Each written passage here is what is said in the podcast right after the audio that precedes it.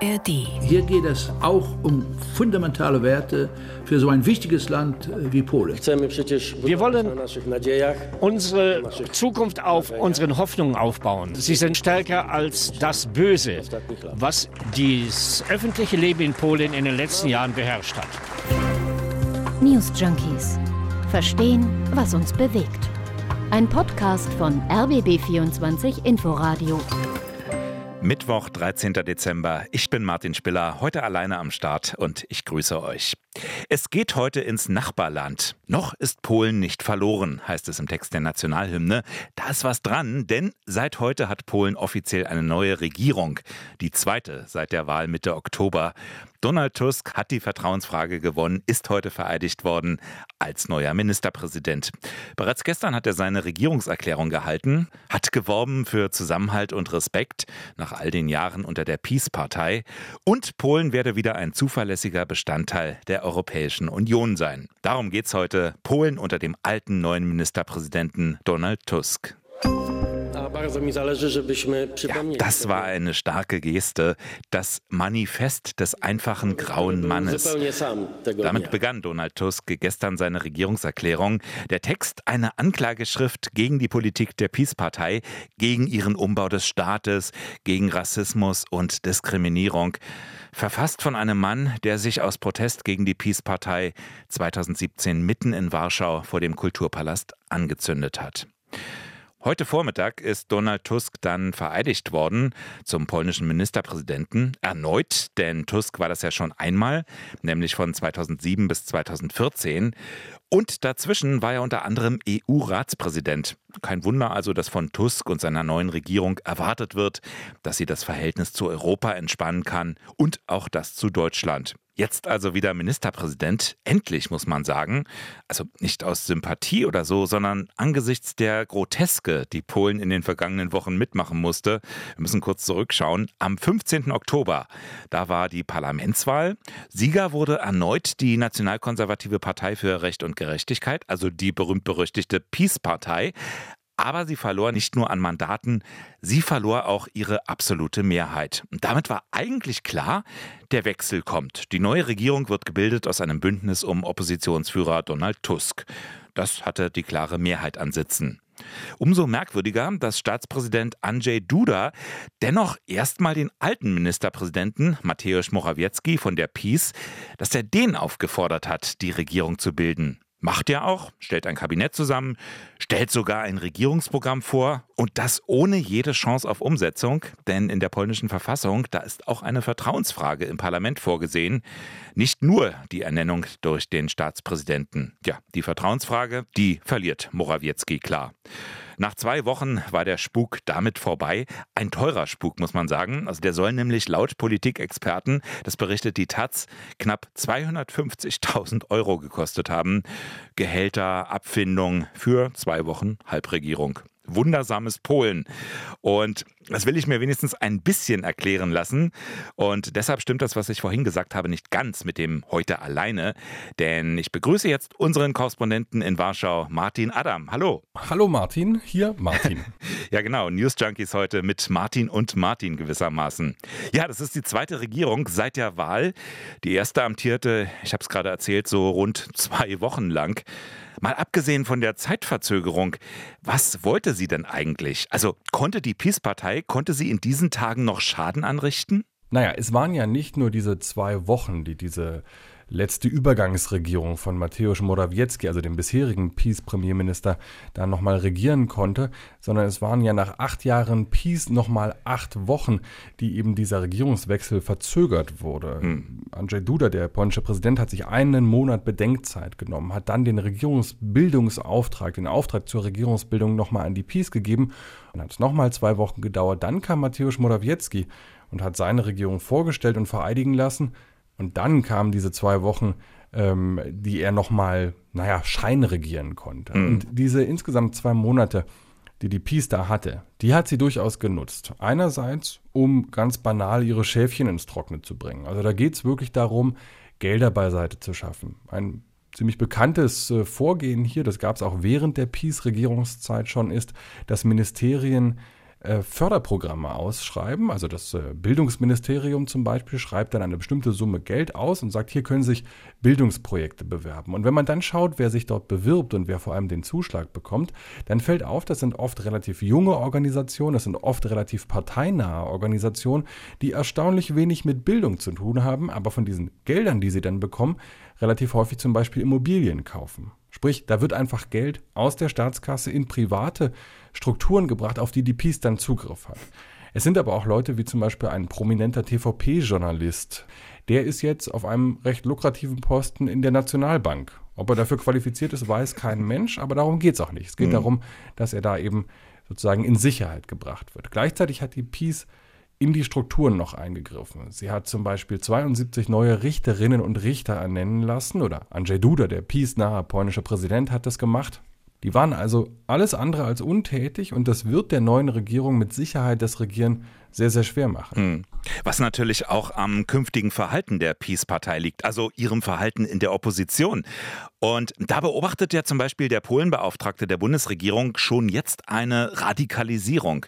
Dietmar Nitan heute im RBB24 Inforadio. Wenn Sie sehen, wie der Auftritt von Kaczynski im Sejm jetzt war im Zusammenhang mit der Wahl von Donald Tusk als Ministerpräsidenten, dann hat das einen Vorgeschmack gegeben, dass für Kaczynski zumindest und noch folgt ihm die Peace sozusagen nicht ein Nachdenken darüber, habe ich es übertrieben und deshalb die Wahlen verloren, in Frage kommt, sondern er wird diesen Kampf jetzt bis aufs Äußerste treiben und wird versuchen, etwas zu erreichen, was ihm bisher nicht gelungen ist, nämlich dass die Mehrheit der Polinnen und Polen an der EU zweifelt. Martin Adam in Warschau, das erinnert ja fast ein bisschen an Donald Trump. Also der hätte ja auch nicht einfach gesagt, okay, wir stellen uns jetzt neu auf, versuchen es eben in vier Jahren wieder.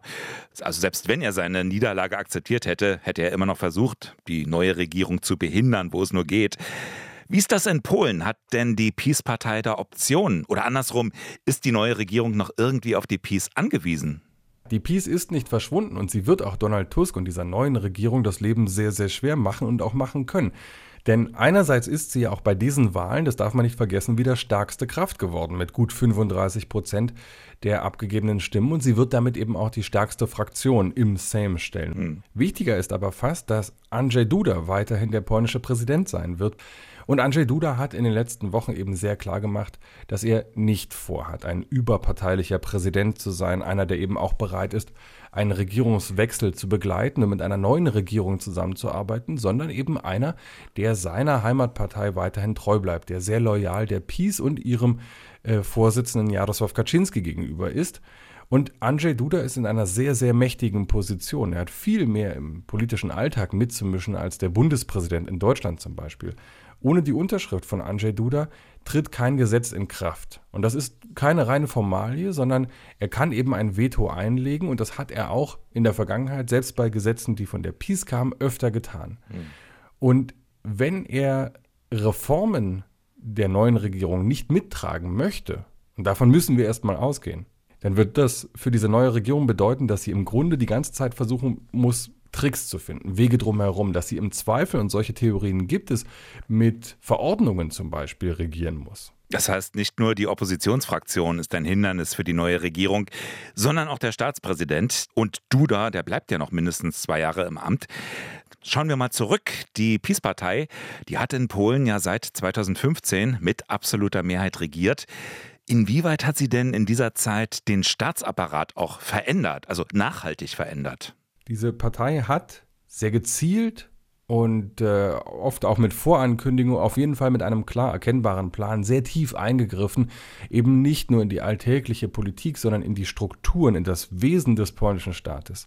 Und das ging sehr, sehr früh los nach der Wahl 2015 mit dem Griff nach den Gerichten. Das Verfassungsgericht ist umgestellt worden, das oberste Gericht ist umgestellt worden, äh, Richterinnen und Richter sind früh verrentet worden und auf einmal waren dort Posten frei, die man neu besetzen konnte.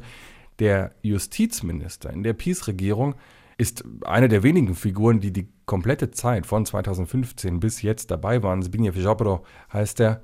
Ziobro war in Personalunion Generalstaatsanwalt und Justizminister. Das heißt, er hatte direkten Zugriff auf die Frage, was eigentlich ermittelt wird und was nicht. Und da sind mutmaßliche Korruptionsfälle und einfach Rechtsbrüche auch einfach jahrelang liegen geblieben, weil der Justizminister der Meinung war, das müsse man jetzt nicht ermitteln. Das mhm. waren natürlich Sachen, die vor allem der Peace geschadet hätten und das ist einfach liegen geblieben.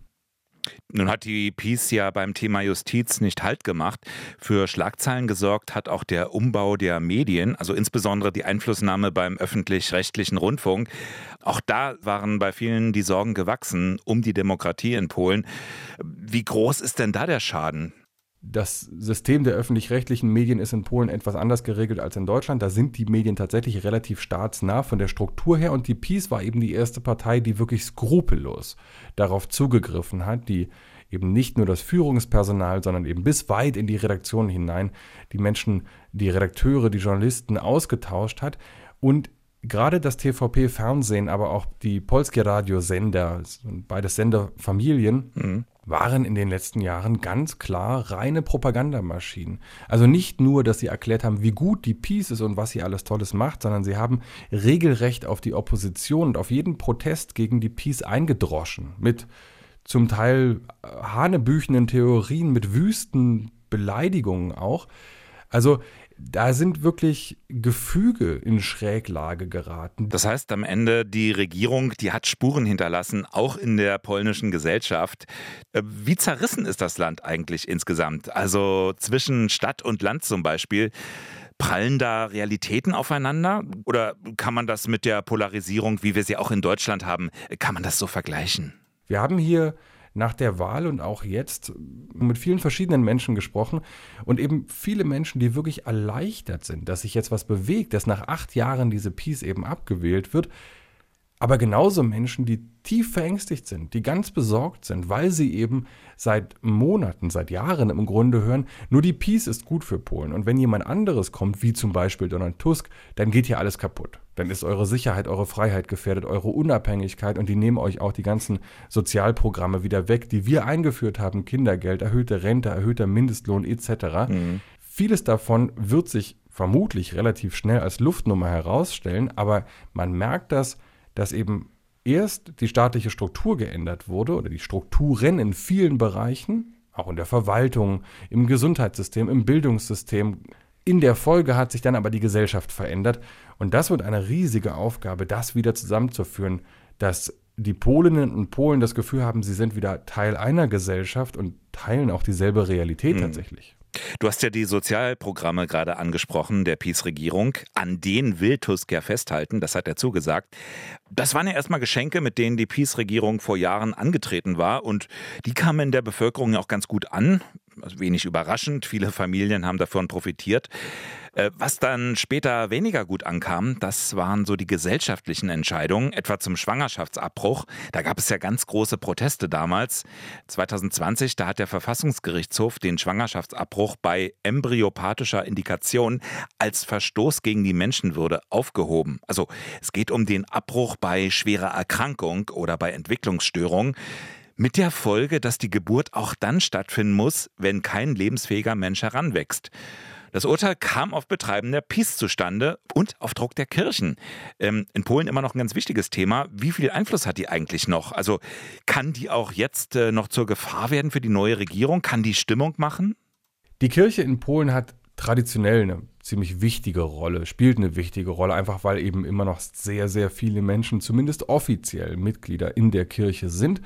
Die Kirche hat auch immer schon in der polnischen Politik mitgemischt aber selten so stark, selten so explizit sich auch in konkrete politische Entscheidungen eingemischt, wie in diesen vergangenen acht Jahren im Schulterschluss mit der Peace-Partei, die sich eben auch immer als Vertreterin, als Verteidigerin der Kirche dort äh, dargestellt hat. Ein Beispiel ist, ähm, das hast du angesprochen, das Thema Schwangerschaftsabbrüche, eben diese Verschärfung des ohnehin schon strengen polnischen Abtreibungsrechts bis eben dahin, dass es de facto eigentlich ein Verbot ist. Es gibt mhm. ganz wenige Fälle, in denen es legal theoretisch möglich wäre, einen Schwangerschaftsabbruch in Polen vornehmen zu lassen. Die Zahlen sind minimal. Ähm, und es sind im Gegenteil mehrere Frauen gewissermaßen unter ärztlicher Aufsicht gestorben, weil den Ärztinnen und Ärzten eben hohe Haftstrafen drohen, wenn sie regelwidrig, wenn sie gesetzeswidrig doch Schwangerschaftsabbrüche vornehmen, selbst wenn es wie in diesen Fällen eigentlich dazu da ist, das Leben äh, der Schwangeren zu retten, sind diese Fälle so eng und die Strafandrohungen so hoch, dass es unterm Strich dazu führte, dass die Situation sehr gefährlich war. Jetzt ist es gleichzeitig so, dass die Kirche in Polen in einer tiefen Krise steckt. Eben wegen dieser engen Verbindung zur Politik haben sich ganz viele Menschen von ihr abgewandt. Es ist eben auch einfach eine andere Zeit inzwischen. Man diskutiert anders über die vielen Missbrauchsskandale, zum Beispiel in der katholischen Kirche, die es natürlich auch hier gegeben hat. Insofern kann man davon ausgehen, dass der politische Einfluss der katholischen Kirche in Polen zurückgeht, zurückgehen wird, schon alleine, weil eben die neue Regierung ihn auch nicht in dieser Form zulässt. Also Religion spielt da eine Rolle und gleichzeitig sind aber eben alle drei Wahlbündnisse in dieser neuen Koalition dafür, mehr Distanz zwischen Politik und Kirche zu schaffen. Und dieser mächtige Stand der Kirche, der wird so nicht fortbestehen. Ja, Tusk selbst, der hatte ja sogar angekündigt, äh, er wolle eventuell sogar den Religionsunterricht einschränken. Also mal gucken, was dabei rauskommt. Schauen wir uns die neue Regierung mal näher an. Drei Wahllisten, beziehungsweise zwei Wahllisten und eine Partei. Kannst du uns das mal aufdröseln? Listen, Parteien, was sind das für Gruppierungen und wie unterscheiden die sich? Die Bürgerkoalition von Donald Tusk ist eine Wahlliste bestehend aus verschiedenen Parteien unter Führung von Donald Tusk. Der dritte Weg ist äh, etwas konservativer, christlich-konservativ, sehr ökologisch ausgerichtet, gleichzeitig mit einem ganz starken Fokus auf Landwirtschaft und auf die Landbevölkerung. Auch das ein Wahlbündnis aus zwei Parteien. Mhm. Und die neue Linke ist zwar eine Partei, ist aber auch entstanden wiederum aus mehreren linken Parteien, die sich zusammengeschlossen haben zu einer Partei. Warum drei Bündnisse und nicht drei Parteien? Weil die Wahl 2015 und 2019, also als die PiS gewählt wurde und dann wieder gewählt wurde, den anderen Parteien gezeigt hat, dass sie als Einzelkämpfer eigentlich keine Chance haben gegen die PiS. Jetzt hat man eben diese drei Bündnisse, die gehen ähm, zusammen und bisher verstehen die sich sehr gut und die treten sehr geeint auf auch weil sie diesen gemeinsamen Gegner, die Peace eben haben. Genau, also sie definieren sich ja über den Gegner. Sie haben sich zusammengetan, um die Peace-Partei in den Wahlen zu besiegen. So, das ist jetzt erfolgreich geschehen. Jetzt geht es sozusagen in die Niederung des parlamentarischen Alltags. Und jetzt ist die Frage, was denkst du, wie haltbar ist denn dieses Bündnis auch über den Wahltag hinaus? Solange die Peace der Koalition in Anführungsstrichen den Gefallen tut, dass sie dieses Feindbild darstellt, solange wird diese Koalition auch zusammengeschweißt sein. Und bisher funktioniert das sehr, sehr gut. Und es ist auch nicht absehbar, dass das so schnell zerbricht. Gleichzeitig darf das nicht darüber hinwegtäuschen, dass es natürlich viele Themen gibt mit Sprengkraft. Das ist nicht, dass man das Verhältnis zur Europäischen Union verbessern möchte. Das ist auch nicht, dass man die Unabhängigkeit und Ausgewogenheit der Medien und der Justiz wiederherstellen möchte. Aber wenn es an weltanschauliche Fragen geht, wenn es an Fragen geht, wir haben über die Kirche gesprochen, ähm, wo das reinspielt. Also eben gerade das Abtreibungsrecht, gerade das Thema künstliche Befruchtung zum Beispiel.